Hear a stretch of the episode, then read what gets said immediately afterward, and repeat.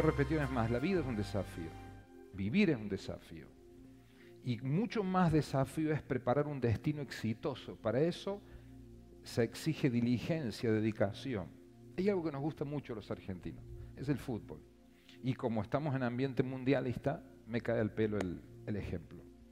Hay unos muchachos que uno le asigna el valor de hombres y recibe una presión extrema.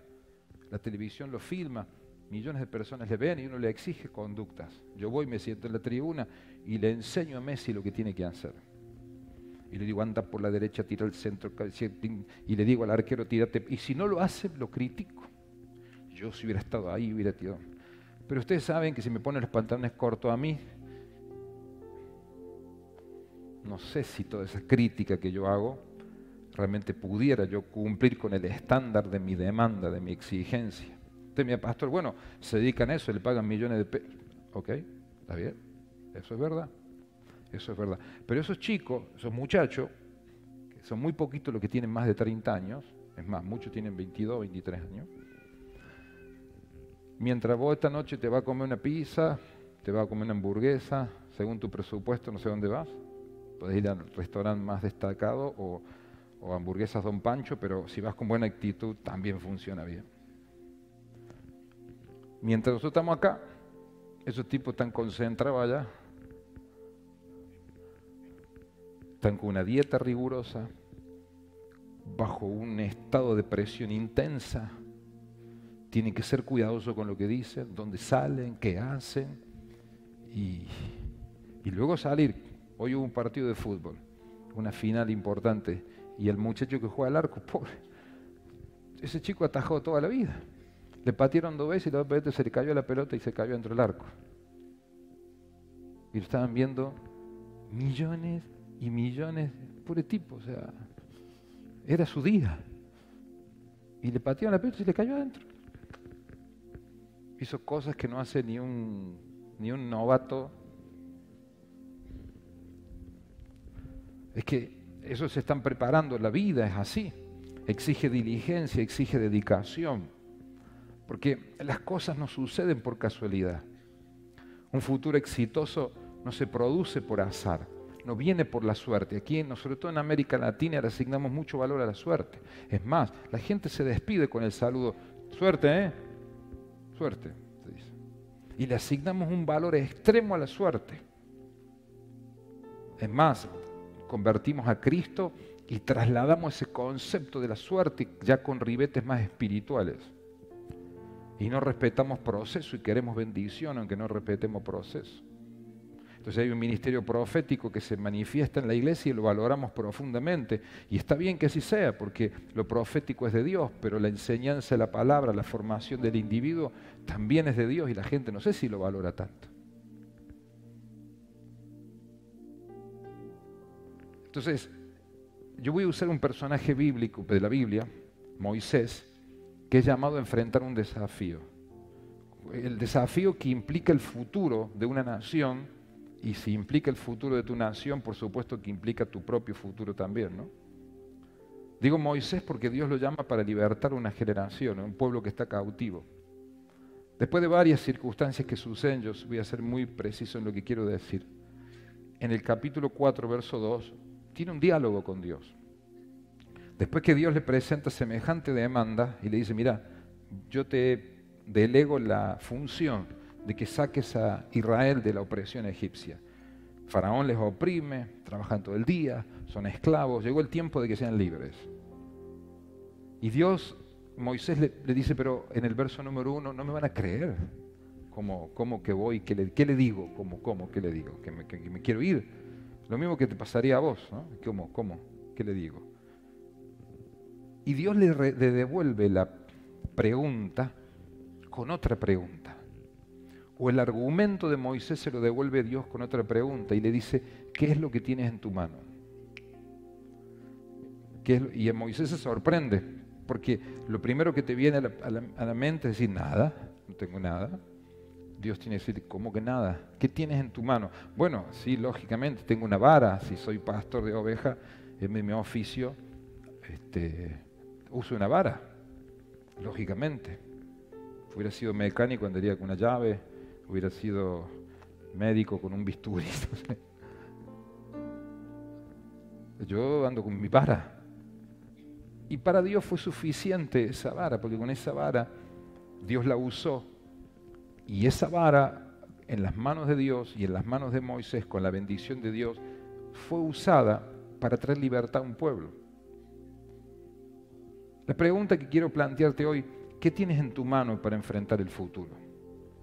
Yo le asigno mucho valor a las manos, ¿no? Generalmente le digo a la gente, levante su mano, reciba, abra su mano. Oro por la gente en la mano. Jesús, en los milagros que yo encuentro en el Nuevo Testamento, encuentro a los discípulos decían, y tomándole por la mano derecha levanto, yo generalmente oro así, es una convicción interna que yo tengo. Yo quiero preguntarte, ¿qué tienes en tu mano para enfrentar el futuro? Yo quiero hacer una declaración profética esta, esta noche aquí hoy, quiero que lo recibas en el nombre de Jesús. Quiero declarar sobre tu vida que cuando tenemos pronósticos malos para nuestra vida, también tenemos la fe para transformar los pronósticos. Y ante un gran desafío, Dios le pregunta a Moisés, ¿qué tienes en tu mano? Lo que quiero preguntarte hoy, ¿qué tienes hoy para enfrentar el futuro? La pregunta es, ¿cómo será tu futuro?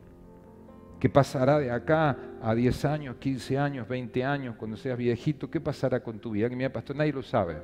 Bueno, un grado de razón tiene el que dice eso, pero yo me refiero a los lineamientos generales, ¿te encontrará la vida exitoso? ¿Habrás podido conformar una familia? ¿Hablará bien la gente de ti? ¿Dará fruto? ¿Habrás cumplido el rol que Dios te asignó acá en la tierra? ¿Disfrutarás la vida? ¿La sufrirás? ¿Qué será de ti? ¿Es posible prever eso, pastor? Los astros, como alguna ecuación económica, una fórmula química, ¿cómo, cómo, cómo, cómo sería su percepción de eso? Voy, voy, a arriesgar una opinión, voy a dar una convicción en el corazón. ¿Qué tienes en tu mano para tu futuro? Lo que vaya a ocurrir contigo en los próximos días, los próximos años, las próximas décadas, si Dios te presta la vida, tiene que ver con tus acciones del hoy,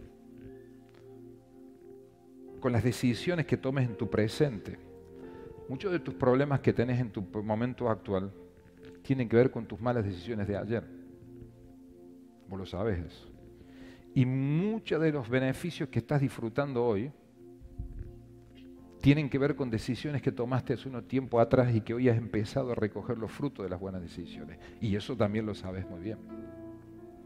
El caballero que estaba conmigo recién en la oficina me estaba contando y dando testimonio de cómo él, producto de haber desarrollado una dieta, eh, está más delgado, y, ¿y eso qué beneficio te genera? ¿Un talle menos? No, no. Dice que me siento bien, es que estoy bien. ¿Y cómo? ¿Por qué estás bien? Estéticamente. No, no, que estoy con más pila, que, que me siento bien, que no me molesta hacer la dieta porque me siento bien, tengo beneficios, me, siento bien. Pero ese individuo, su, su presente que uno lo ve exteriormente, en su imagen exterior, yo digo, usted vemos más joven. Eso es producto de decisiones que tomó. sería un ejemplo menor ante otras cosas mucho más grandes de la vida, ¿verdad? Entonces lo primero que quiero decirte es que para enfrentar tu futuro, lo primero que vos tenés es vida. Y quiero que grites conmigo, vida. No te escuché. Efesios capítulo 5, el verso 15 al 16, dice, la, Biblia así. Eh, textualmente, si me ayudan los muchachos allí, el verso 15 y 16 al final dice, aprovechando bien el tiempo, porque los días son malos. Aprovechando bien el tiempo, porque los días son malos. Saquen el mayor provecho de cada oportunidad en estos días malos. El verso 15, chicos, ¿cómo es? Por favor, ¿me ayudan? Miren con diligencia cómo, cómo anden, no como necios, sino como sabios. Muchachos y chicas, suelo decir, es más, lo he dejado registrado en los libros que escribí, que los cementerios del mundo son testigos mudos de tanta gente que se murió sin haber sabido aprovechar el tiempo. Es clave entender que tienes vida. Eclesiastés capítulo 9, el verso 4, dice la Biblia muy gráficamente, aún hay esperanza para todo aquel que está entre los vivos porque es mejor un perro vivo que un león muerto. Es extraña la declaración, pero es muy razonable lo que dice la Biblia. Hay esperanza, si hay vida hay esperanza. Porque te pone un ejemplo, ante la imponencia de un león, te dice la Biblia, mira, es mejor un perro vivo, aunque sea un chiquito, un caniche, que al león muerto. En otras palabras, mientras hay vida, dice la gente en la calle, hay esperanza. Eso es lo que dice, hay esperanza para todo aquel que está entre los vivos. Dentro tuyo hay vida. A mí me encanta, yo te, haría un negocio, pero es que no voy a conseguir nadie que quiera compartir el negocio conmigo. Yo te cambiaría los años que yo tengo por la edad que muchos tienen acá. Pero así mano a mano. O te doy algunos pesos encima. Pero no creo que consiga ningún así, un cliente para mi propuesta, digamos. Dentro tuyo hay un potencial extraordinario. Me escucharás repetir esto vez tras vez. Cuando uno repite cosas demasiado es porque la cree. Y yo creo que dentro tuyo hay un potencial para grandes cosas. ¿Y cuántas veces ese potencial se desperdició por no saber aprovechar el tiempo? A mí me desespera eso. Cuando veo que la gente no sabe aprovechar el tiempo. Pastor, defíname un poco eso de aprovechar el tiempo. Claro, en cosas, voy a comenzar por cosas mucho más básicas que, creo que son el eje central de la vida. Primero, cuidar tu relación con Dios, cuidar tu intimidad con Dios. Alguien me dirá, pero yo sirvo a Dios, yo vengo a la iglesia. Este, este pastor aprendió esto después de algunos años de venir a una iglesia, que tú puedes servir a Dios sin conocerlo. Yo he conocido gente que ha pasado horas dentro de la iglesia, pero su conducta exterior no revela que haya tenido una intimidad con Dios. No sé si lo escandaliza lo que digo. Mire que yo soy uno de esos que fomenta el servicio a Dios y que usted invierte tiempo en la casa del Señor, pero tengo que ser honesto. He conocido gente que ha pasado horas y horas en la iglesia, pero su vivencia exterior no marca una intimidad con Dios, no me dice mucho de eso. Claro que como consecuencia de mi relación con Dios y mi amor, como dice el canto, que tan bonito recién, ¿no? Quiero responder a tu amor que me encendió. Yo, producto de mi intimidad con Dios y mi amor al Señor, vuelco mi servicio a Dios. Eso es, generalmente es lo que sucede en la vida de tantísima gente que con mucho amor viene aquí. Ayer era un feriado y yo vine a compartir un ratito, bueno, vine al programa de radio y luego fui, estaban los maestros de preadolescente, orando, planificando, estudiando la Biblia. Y los maestros adolescentes estaban en otro lado en la sierra. Y ahí planificando, orando por, el Congreso y la reunión y el próximo trimestre. Por poner un ejemplo de ayer, puntualmente, que era un feriado en la Argentina. ¿Qué motiva a esa gente a hacer eso? ¿Qué motiva a que gente, como los chicos de hoy, que nos han deleitado con una coreo, por ejemplo? O los que ensayan para que cantemos, o los que preparan el auditorio, los que lo limpian. Yo vine ayer en la mañana estaban colgados con la escalera, estamos en plena refacción, colocando pantalla, hay que terminar los trabajos, cerrar esto, bueno, va a llevar unos días más todavía. Y están ahí planificando. ¿Qué, lleva a esa gente? Es la, la, pasión de volver ese cariño que Dios le dio, sembrar su tiempo. Ahora, estoy intentando decirte que es vital en tu vida cuidar tu intimidad con Dios, tu relación con el Señor. ¿Cuántos quieren ser poderosos en Dios? Levante su mano si es así. Si usted quiere parecerse a Dios, tiene que pasar tiempo con Dios. A mí me impresiona, yo estoy en grupos humanos a veces y invito a la gente a orar y hay gente que no sabe orar. ¿Sabe por qué no sabe orar? Porque no ora. Balbucea parece un bebé. Yo nunca oro en la vida. Lo ora, le invitas para orar antes de los alimentos y un desafío, pero espantoso. Señor, bendecir pan. Bueno, no estaría mal, estaría bien la oración. Pero, un poquito más de creatividad, algo que sepas decir. cuidar tu relación con Dios, tu intimidad con Dios. Cuidar tus relaciones con la gente, porque uno se convierte, se convierte en aquello con lo que pasa tiempo. Si yo pudiera tener más gracia para expresarte esto, porque yo interpreto que tu productividad en la vida tiene tanto que ver con las relaciones que establezcas hoy. Cuidar tu salud, una alimentación adecuada, una vida saludable. Lamentablemente en la Argentina, por una cuestión de maldición que están enquistadas en la tierra y que se han transmitido de generación en generación. Tenemos una cultura noctámbula de los argentinos. Vivimos de noche, somos uno de los poquitos países del mundo, quiero que lo sepas. No te digo el único, pero casi el único, que hay que hacer una reunión de jóvenes a las nueve de la noche. Eso es impensado en cualquier parte del mundo. Que un boliche abra sus puertas dos, tres de la mañana, debemos ser el único país. Que en un restaurante a las once y media de la noche tú veas el señor, la señora y los dos niñitos entrando a comer, eso debe ser, se ve solo en Argentina. Y te piden un bife a las doce. Eso es. La gente vive de noche estudiar en el tiempo indicado. Yo bendigo a todos los que estudian fuera de tiempo. Me parece fantástico tu ejemplo. Los honro, los bendigo, me cuentan sus testimonios. Pero ellos van a estar de acuerdo conmigo. Estoy seguro que están de acuerdo conmigo. Enséñale eso a los muchachos, enséñale. Qué bueno estudiar en el tiempo correcto. Qué bueno estudiar en el tiempo correcto.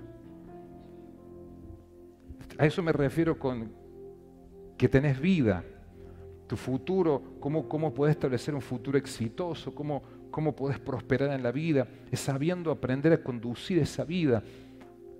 Porque ese potencial se nos ha dado todo, esa riqueza todo, sabiendo manejar el tiempo, como lo, lo, acabo de leer aquí en el relato bíblico, aprovechando bien el tiempo porque los días son malos. ¿Cuántos están de acuerdo conmigo que los días son malos?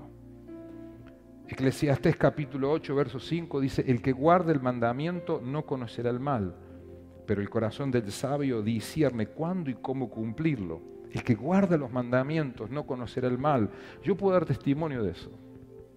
Que a pesar de nuestros achaques, miserias y cosas de la vida, ¿no? pero nos hemos mantenido en integridad a través de los años. Y puedo decirte algo, Dios te guarda del mal. Vas en bendición.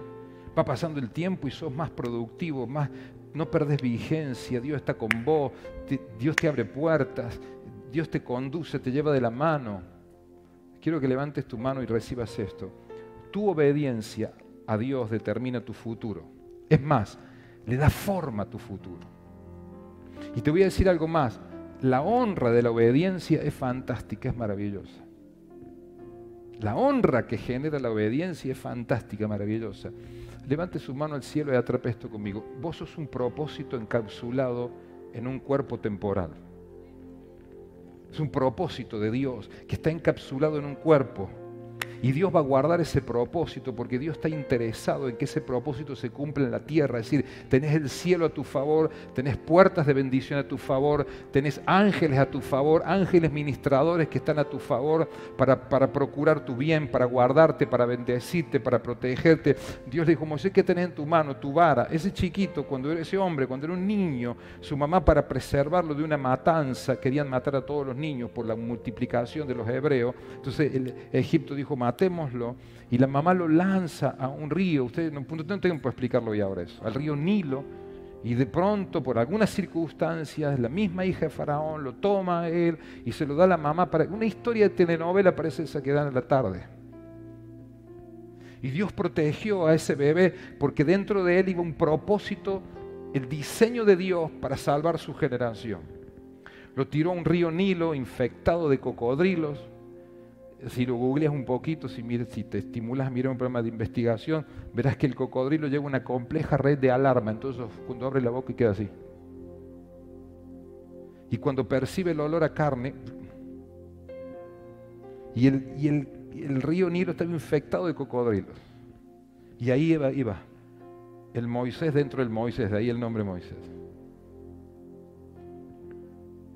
Eh, voy a decirte algo, los enemigos tendrán muchas alarmas pero Dios te va a cuidar porque estás en sus planes, Dios te va a bendecir, la tierra leerá el código, milagros van a ocurrir, te va a preservar Dios milagrosamente. ¿Viste cuando la Biblia dice caen mil de un lado, diez mil de otro lado, pero a vos no te llega? Eso, eso es una realidad, yo te lo puedo predicar que es una realidad que si, si vos sos obediente a Dios, tu futuro está en las manos de Dios, porque tú eres el proyecto de Dios acá en la tierra, nada más que estás encapsulado así en un cuerpo temporal, pero es el proyecto de Dios y Dios está interesado que te vaya bien, en bendecirte, porque hay una misión que Dios te ha asignado, hay un propósito de Dios para tu vida. Por eso el infierno intenta intimidarte, manipularte y que vivas por debajo de tus posibilidades. Uno de nuestros muchachos que evangeliza en la calle me mandó un video ayer que me partió el corazón. Porque está en un, barrio pesado. No voy a decir nombre, no voy a graficar quién es porque no corresponde. Pero aquí muy cerca del centro de Córdoba, pero en una barriada popular nuestra. Y 8 o 10 muchachos que se destacan por ser conocidos malvivientes, delincuentes, narcotraficantes, y les vincula el amor a un club, entonces forman una suerte de agrupación partidaria y estos son barra bravas, digamos, son delincuentes diplomados, digamos así. Y el muchacho estaba evangelizando ahí, entonces entró, Dios le dio gracia, está predicando y haciendo oración por ello, y alguien le toma la imagen detrás. Y ellos son de una determinada calle. Y sienten orgullo que son de la... Entonces ninguno trabaja, están sentados en esa calle todo el día. Beben ahí, roban ahí, consumen lo que roban ahí, se drogan ahí y se ponen a, escriben graffiti de somos los del fulano de tal. Y esa es su vida. En el diálogo del video uno dice hace siete años, el otro ocho años. Yo le veo la edad tan consumidos físicamente, pero no deben ser chicos más de 26, 27, hombres, no más de eso. De vivir por debajo de tus posibilidades, la locura, la máxima expresión. Esa es su vida, es lo que saben. Y es el orgullo. Por eso el diablo quiere sacarte el propósito, que te vincules con la gente incorrecta, que no aproveches el tiempo, que escuche la voz incorrecta, que emocionalmente te involucres con una pareja, una relación, un noviazgo que no corresponde. Violentar el plan, el diseño de Dios. y la gente en la calle te pone fuertes marcas, ¿eh? diciendo sos un bobo, un tonto, un idiota, porque amas a Dios, porque se al Señor, porque la idea es esa, que vivas por debajo de tus posibilidades. tenés vida, tenés capacidad. Dios dentro tuyo hay dones, hay talentos que Dios ha depositado. Quiero que lo recibas en el nombre de Jesús. Voy a usar estos cinco minutos con toda la intensidad. Quiero que lo atrapes por dones y talentos que Dios ha depositado dentro tuyo. Mateo capítulo 25, el verso 14, 15, nos cuenta una historia ahí de que el reino de los cielos es como un hombre que yéndose lejos llamó a su siervo y le entregó sus bienes. A uno dio cinco talentos, otro dos, otro uno. Pero me quedo con la expresión, que el reino de los cielos como un hombre que yéndose lejos llamó a su siervo y le entregó bienes. Es que Dios no es mezquino. Todos los que estamos aquí tenemos recursos, todos tenemos recursos. Conmigo, yo tengo recursos. Yo tengo recursos. Quiero que lo recibas en el nombre de Jesús. Hay recursos dentro de ti. Dios no es mezquino, Dios te ha dado gracia, Dios ha depositado cosas dentro tuyo. Hay una historia del profeta Eliseo en el segundo libro de Reyes, capítulo 4, verso 2, que se da una situación que se da de Eliseo con, con aquella mujer que, que le pide la vasija de aceite. Y cuando él llega allí hay una multiplicación milagrosa, es un episodio muy conocido, los que somos lectores de la Biblia. Y cuando el profeta llega a la casa, le dice, ¿qué puedo hacer por vos? ¿Qué, quieres? Y entonces le cuenta sobre la situación económica que ella está viviendo. Y él le dice, dime qué tienes en tu casa. Y él respondió, ninguna cosa tengo. Ah, bueno, sí, tengo una vasija de aceite. A partir de allí comenzó su milagro. Levante su mano al cielo conmigo. Péguese un salto y póngase de pie conmigo. Le voy a profetizar algo que lo va a potenciar a los mejores días que vienen para usted. Que se lo está creyendo. Levante su mano, atrápelo. Los que desarrollan un servicio a Dios aquí, escuche esto, porque esto es lo que va a suceder. Le dijo, entró a la casa y dijo, ¿qué tenés? Nada. Bueno, en realidad sí, una vasija de aceite. Y eso empezó. Y se transformó en un emprendimiento para vender aceite. Quiero que lo recibas. Hay milagros en tu casa. Primero ella dice nada, pero luego dice, tengo una vasija. Esta es mi palabra. Hay recursos que no están activados todavía hay recursos que no están activados, que no los has subestimado, no le has dado el valor, no los has cuidado, no has cuidado lo que Dios te ha dado, pero hay recursos dentro de ti, hay potencia Dios dentro tuyo, hay recursos que no están activados, quiero que lo recibas en el nombre de Jesús. Y tú me pastor, pero mira, hasta hoy el día ha sido tan difícil. Mira, puede que la ruta haya sido mala, pero llegaste. Uy, yo me metí un calado, hermano, sí como algunos de ustedes tal vez, ¿no? Pero digo en rutas que me, ahora, hace poco. Estábamos en África, en Etiopía, íbamos al límite con, con Tanzania. Y, y, nos metimos una huella. Yo digo, bueno, ya va a llegar, ya, ya, ya. Íbamos, gracias a Dios que era un auto para esas cosas, una camioneta así, tipo safari, así. Íbamos a un punto de misión. Y yo le digo al líder, le digo, ¿cuánto tiempo vamos a emplear en llegar acá? Dos horas, me Madre mía. Porque, y pegamos la cabeza, pum, con y una cosa, tres horas le clavamos para ir, estar ahí y volver tres horas después. Cuando, cuando bajamos de ahí, hermano, nos dolía hasta el alma. Y la ruta mala, pero vos sé que fue exitoso el proyecto, llegamos. Fuimos y volvimos bendecidos. Es más, iría de vuelta.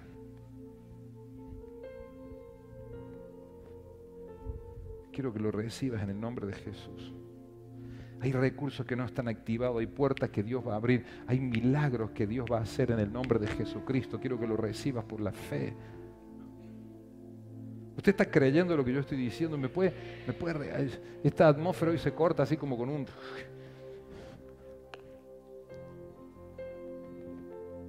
dije que usted tiene vida, tiene talentos, tiene, diga conmigo, relaciones.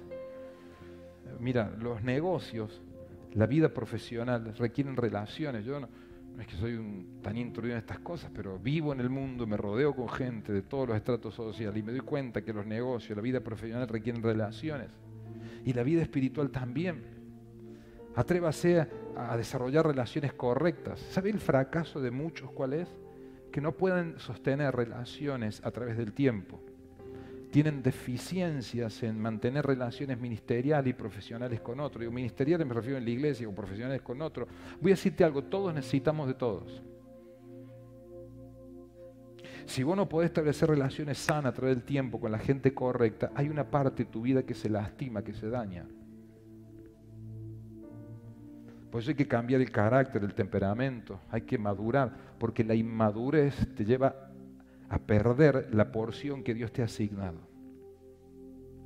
Esa actitud que vas repitiendo cíclicamente te hace dejar de ser creíble y gente y oportunidades que estaban para vos las vas perdiendo. Perdes tu trabajo, perdes el respeto, perdes la credibilidad, perdes en el ámbito, ya que estamos de iglesia, que muchos están en la servir a Dios, perdes credibilidad ante la gente y dices, no, pero Dios, que la gente, claro, pero con las actitudes que tenés. Yo quiero pedirte que te determines este año a hacer cosas para Dios, porque Él abrirá puertas. Dios te abrirá puertas, quiero que lo recibas en el nombre. Yo te estoy predicando esto y te transfiero una carga espiritual. Quiero que lo recibas. Dios te abrirá puertas, que lo creas. Si alguien lo creyera hoy, hermano, Dios te abrirá puertas, te abrirá puertas. Segunda de Crónicas, capítulo 2, verso el 1, el 2, el 3. Si usted leyera ese capítulo de Crónicas, usted va a ver ahí a Salomón ya con el proyecto claro de edificar el templo a Dios, ¿no? Y dice el primer versículo, determinó pues Salomón edificar casa al nombre de Jehová y casa para su reino. Y ahí tú ves que el hombre busca los materiales y se le aparejan cosas y puertas se abren. Y yo quiero declararte algo, determinate, él se determinó, diga conmigo, se determinó, se determinó. Dice, se determinó Salomón edificar casa al nombre de Jehová. Y Dios respetó eso. Dios honró eso y honró la fe de ese hombre. ¿Cuántos tienen sueños, planes de terminarse cosas? Hay que terminar esa carrera que has comenzado. Hay que concretar ese plan que has llevado adelante, hay que ser perseverante, hay que estar allí día tras día. Eso merece un amén de tu parte. Estoy predicando bien, dígame amén por favor. Merece de tu parte perseverancia, constancia, creatividad, estar allí, ser dinámico. Declaro que viene dinamismo a tu vida. Recíbalo en el nombre de Jesús. Yo sé que hay que respetar los diferentes temperamentos y carácter de la gente y bueno, y que las personas, algunos se manifiesten, entiendo eso, se nos enseña también acerca de diferentes temperamentos que la gente tiene y cada uno tiene su particularidad y su riqueza y no podemos ser todos iguales, eso lo entiendo claramente, pero voy a decirte algo, te vas a transformar en una persona dinámica, dentro de tu temperamento dinámico serás dinámico, quiero que lo creas, que lo recibas en el nombre de Jesucristo. Puertas de bendición. Hay gente que me dice, ¿usted cómo hace lo que hace? No tengo ni la menor idea, es la gracia de Dios. ¿Y cómo aguanta? No sé, pero es la gracia de Dios, es la bendición de Dios, es, la gracia del Señor, es el favor divino. Cuando te determinás, vienen recursos, vienen oportunidades, y usted siempre tiene la fe allá arriba. No, no, no, a veces viene crisis, a veces pues me, me caigo un poco, pero bueno, he aprendido a determinarme, te determinarás a sí mismo una cosa, será firme y sobre tus caminos resplandecerá luz. Quiero que salude el milagro de los próximos días. Aprenda a crear espacios. Dios lo va a llenar, Dios lo va a llenar, Dios lo va a llenar. Aprenda a crearle espacio a Dios. Dios lo va a llenar, Dios lo va a llenar, Dios lo va a llenar, Dios lo va a llenar, Dios lo va a llenar. Porque usted tiene vida, tiene capacidad, tiene talento. ¿Y sabe lo que tiene? Tiene oportunidades. Diga conmigo, oportunidades. Proféticamente anote este día. Faltan 10 minutos para las 11 de la noche. Vendrán oportunidades para tu vida, oportunidades distintas a las que has visto y oportunidades extraordinarias. Cuando eso venga, úsela con alegría, no lo subestime, no desprecie las puertas que Dios abre. Si Dios te da la posibilidad de hacer algo, hágalo con gusto, con gozo. Así sea, por lo pequeño que sea, hágalo con gusto. Demuestre que es confiable en el nivel de lo que a usted se le ha delegado y la gracia crecerá. Y usted irá en aumento, en aumento, en aumento, en aumento, en aumento. No desprecie, no subestime lo que Dios le ha dado. Un día vino una chica a hablar conmigo que quería servir a Dios y estábamos en pleno proyecto, no sé qué cosa, había una demanda. Y ahora tenés tiempo, sí, pastor. Fue mi padre y, le dimos para cortar unas cosas, unos papeles que había que recortar ahí, pero estaban las chicas, varias estaban trabajando. Después vi a otra chica. Digo, ¿qué fue de la vida? Fue una tal que no volvió. Pues me entusiasmó lo que me dijo, que estaba para servir, que aparte me, me transfería una imagen muy linda, así como persona. Digo, wow, va a ser una bendición. No, dice que no viene porque la pusieron a cortar papelito, ya está para otra cosa. Entiendo entiendo, capaz que ella es, una mente sobrenatural, tiene un coeficiente superior al resto y entiendo, pero era el comienzo. Era ese día que estábamos ahí todo con los papelitos.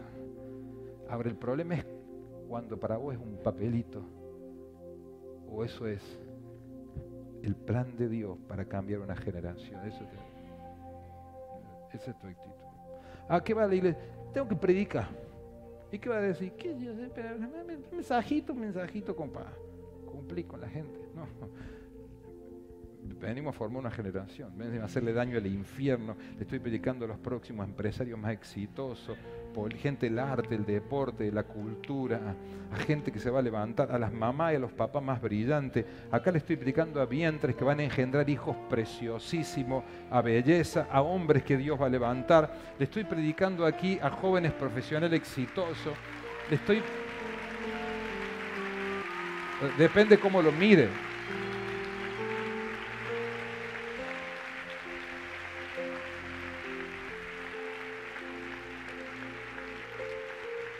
Claro. Depende qué, percepción usted tenga. Multiplique lo que Dios le ha dado. Hay tesoros dentro de usted. Ofrézcalo para Dios. Tiraron al niño al río Nilo. Lo tiraron para ver si lo salvaba en un acto de desesperación. La madre, como toda mamá, con todo el oro del alma, pero dijo, antes que me lo maten, pongo ahí. Pero le hizo Moisés. No lo tiró así para que se ahogue. Levante su mano al cielo. Eso se llama Diga, qué idea más extraordinaria la de esta chica. Tener idea extraordinaria. Oiga, Dios te va a dar idea extraordinaria. Necesito, oiga, míreme, míreme, míreme. Necesito que usted me active también a mí, que me traiga ideas, que me diga cosas. En un marco de respeto todo será bienvenido y valorado. Pruébeme a ver si no, a ver qué devolución usted tiene que me diga cosas, que me enseñe cosas, que necesito acá diseñadores, necesito gente que haga videos, necesito productividad, necesito, necesito cosas, gente que componga música, necesitamos predicadores, nuevos mensajes, estrategia, imprimir nuevos materiales, necesitamos, hay dentro suyo y potencia Dios, nuevas corios, danza, cursos, seminarios, hay que levantar el nombre, hay que hacer algo por la Córdoba en la que vivimos, levánteme su mano al cielo, entusiasmese un poco, caramba. Le tiraron al niño, lo tiraron un... Dios le dio una idea. Se van a activar cosas en tu vida, créelo en el nombre de Jesús. Y usted tiene fe, diga conmigo fe. La fe mueve a Dios, señores. La fe mueve a Dios. La fe mueve a Dios. Que me da necesidad. No, Señor. Dios tiene misericordia el que tiene necesidad. Eso es diferente. Pero lo que mueve la mano de Dios es la fe. La fe. Dios tiene misericordia del que, ¿cómo no? Pastor, léalo, claro, claro, estamos de acuerdo. Pero bíblicamente lo que mueve la mano de Dios es la fe. Con fe usted puede agradarlo a Dios. No es la necesidad, deme cinco, me duele mucho la panza. Dios tiene misericordia de ese, deme cinco. Eso no hay, no hay conflicto con eso, está todo bien. Pero lo que mueve la mano de Dios es la fe. La fe. No tu rostro de lástima. Eso es otra cosa. La fe. De creer que Dios lo puede hacer. Tener fe en un porvenir dichoso tener fe que te va a ir bien en el trabajo con la juventud, lo que estás haciendo, los grupos de crecimiento, con ánimo, con expectativa, erradicar, erradicar, lo entienden, ¿no? El concepto romper, destruir los temores, tener fe para, para constituir un matrimonio. No, pero que se separan todos. A vos te va a separar, vos te va a ir bien, caramba. No, pero es difícil, yo no encuentro la chica perfecta. Y si vos, mirá la cara que tenés, que va a ser perfecta. No, no, yo no, a mí no me da esas cosas, pastor, porque me... Y te ligas con palabras de maldición. No sé quién te enseñó eso. Erradique sus temores. Erradique sus temores para su trabajo, para su servicio. Venga con gusto, con gozo, con alegría. Recíbalo en el nombre de Jesucristo. ¿Qué tienes en tu mano? ¿Qué tienes para tu futuro? Tenga fe, diga conmigo fe, fe, fe fe. ¿Cómo usted puede enfrentar el futuro con fe? Con el dólar de 25, con el dólar de 13, con el dólar de 9, con el dólar de... Usted tenga fe que usted está en las manos de Dios. Claro que uno usa el cerebro, puede usar bien el tiempo, ser entendido, capacitarse. Lógicamente, yo no le hablo de magia, usted me entiende por amor de Dios. Y si no me entiende, entiéndame. Pero usted tenga fe que Dios te va a abrir puertas. No, no hay trabajo para los jóvenes. Para usted hay un trabajo digno. Dios te va a abrir una puerta. Dios te va a dar gracia, te va a dar favor. Yo llegué hoy acá a la iglesia y desde que llegué a la iglesia he escuchado ya cuatro testimonios de lo que pueden hablar conmigo, porque puedo atender a todos. Pastor de prosperidad, Dios me abre puerta, Dios me bendijo cuando todo el mundo se queja. Puerta, tenga fe, Dios te va a bendecir. Dios te va a bendecir. Vamos a producir nuestros mejores eventos. Dios nos abrirá, nos dará los recursos. Levante la mano conmigo. Cuando yo le voy a levantar mucho la mano, decir pulando, necesitando yo, así que yo ayúdeme a su fe. Venga, ahí vienen los recursos, la productividad extrema. Créalo en el nombre de Jesucristo. Milagros van a acontecer. Los jóvenes van a venir. Este auditorio se va a recontrallenar de jóvenes a las cuatro y media, a las seis y media, a las nueve de la noche. Puertas de bendición van a venir. Dios va a levantar predicadores, maestros, líderes ungidos. Vamos a producir nuestros mejores encuentros, campamentos, seminarios, retiros, capacitaciones, trinero, recursos vendrán para el reino de Dios actividad extrema. Créalo en el nombre de Jesucristo. Hay una bendición grande reservada para los que creen. Tenga fe, tenga fe, tenga fe. Vaya con ánimo, con expectativa, creyéndole a Dios. Estudie con fe, manifiéstese con fe. Vaya a su casa con fe. Créale a Dios. Sea una mujer, un hombre de fe. Y no se deje contaminar por los maldecidores de turno, de que te va a ir mal, de que no se quede, de los chismosos, de los cuenteros, de los que tienen apariencia de piedad que te yo no te quiero decir nada, pero en la iglesia y ciertas cosas, de eso no los escuche, son unos bárbaros, son los asesinos de los sueños contemporáneos, esos son, se reproducen por miles, donde quiera que vaya. Yo me he criado en la iglesia, así que esa historia, esa mandarina, yo, a mí no me la hacen comer por lo menos. Aprenda a discernir lo que usted escucha. Reciba lo que Dios dice de ti. Y Dios dice de ti que hay un proyecto para tu vida. Esperanza ahí para tu porvenir. Díganle al justo que le irá bien. Caerán mil de un lado, diez mil de otro lado, pero a vos no te tocan porque Dios está contigo. Y si usted ama a Dios, va a llegar a la edad que yo tengo con el aspecto que yo tengo así lindo, elegante, bello, joven. Mire, verde tengo los ojos ahora.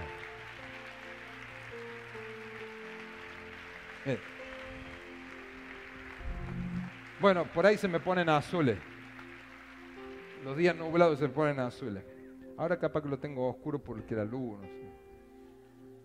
No, me gusta verte sonreír así. Levante su mano al cielo, reciba la vida de Dios. Dios te va a bendecir, te va a bendecir. Venga el equipo de oración. Padre, gracias por esta noche hermosa. Si usted se ha identificado con esta palabra, me levanta su mano alto así. Pastor, ya levanté la mano 300 veces. Bueno, 301 y la última vez que va a levantar la mano en toda su existencia. Así que levántela porque es la última vez que lo va a hacer. Vamos, quiero que lo reciba. Si pastor, yo me como toda esa palabra, lo creo. Diga, me espera un futuro bendecido, un futuro dichoso. Créalo en el nombre de Jesús. Tome la vida con ánimo, con optimismo, con fe. Claro que a veces es motivo para hacerse mala sangre por cosas que pasan, por injusticia, por cosas que pasan pero tenga ánimo, tenga expectativa. Esas son circunstancias de la vida, ese no es su destino, usted va a salir de allí. Dios, salude su milagro, vamos. Ponga una sonrisa.